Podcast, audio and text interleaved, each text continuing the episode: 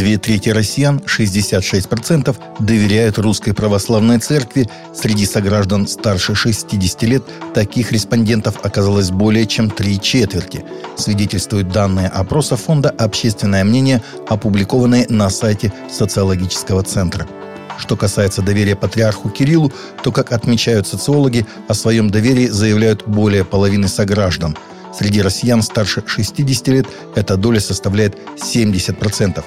По данным ФОМ, почти каждый второй россиянин, 45%, уверен, что РПЦ положительно влияет на общественную жизнь страны. Среди сограждан старше 60 лет так считают 58% респондентов. Глава Киевской областной военной администрации Александр Павлюк в среду подписал распоряжение о переходе трех религиозных общин Киевщины из Украинской Православной Церкви в неканоническую ПЦУ – Продолжается подготовка распоряжения о регистрации еще трех религиозных общин Киевской области в новой редакции «Изменение подчиненности», которая планируется подписать к Пасхе, сообщается в телеграм-канале Киевской ОВА. В Евросоюзе поддерживают призыв генерального секретаря ООН Антонио Гутерриша прекратить боевые действия на Украине по случаю православной Пасхи с 21 по 24 апреля, сообщил Петер Стана, официальный представитель главы дипломатии ЕС Жозепа Барреля.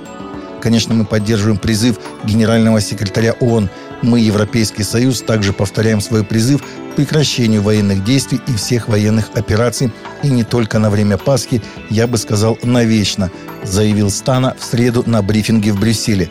Накануне пресс-секретарь Гутерриша опубликовал заявление Генсека ООН журналистам. «Сегодня я призываю к четырехдневной гуманитарной паузе в Страстную неделю, начиная со Страстного четверга и до Пасхи в воскресенье 24 апреля, чтобы позволить ряду гуманитарных коридоров открыться».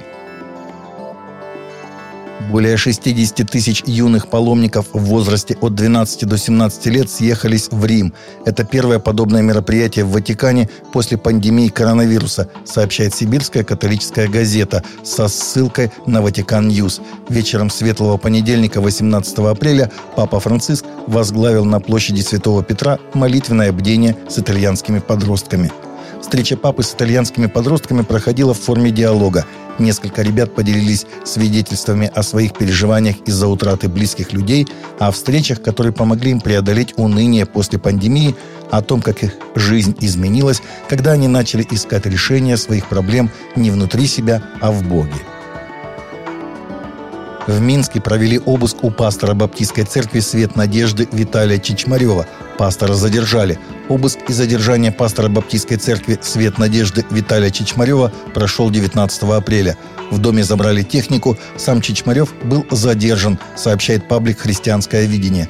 Виталий Чичмарев работал инженером на одном из минских предприятий. В 2020 году пастор был активным участником профсоюзного движения за честные выборы и достойные условия труда.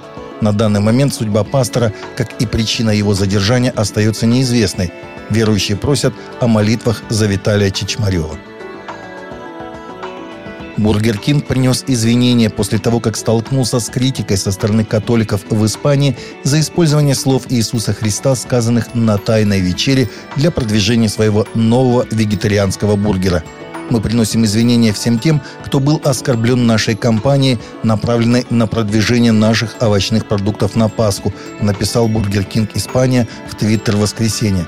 Наше намерение никогда не состояло в том, чтобы кого-то обидеть, и уже было запрошено немедленное прекращение кампании, сообщили представители фастфуда.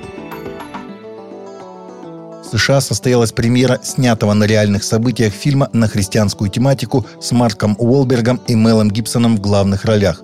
Основанная на реальных событиях драма «Отец Стю» объединила на большом экране голливудских звезд Марка Уолберга «Семья по-быстрому», «Все деньги мира» и Мэла Гибсона «Храброе сердце».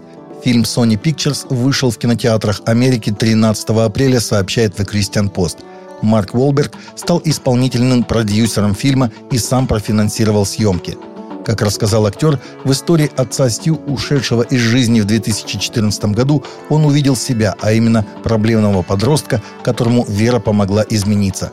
По словам Уолберга, «Отец Стью» стал личным фильмом, через который он пытался продемонстрировать, что у каждого святого есть прошлое, а у каждого грешника есть будущее. Таковы наши новости на сегодня. Новости взяты из открытых источников. Всегда молитесь о полученной информации и молитесь о скорейшем мире для всех.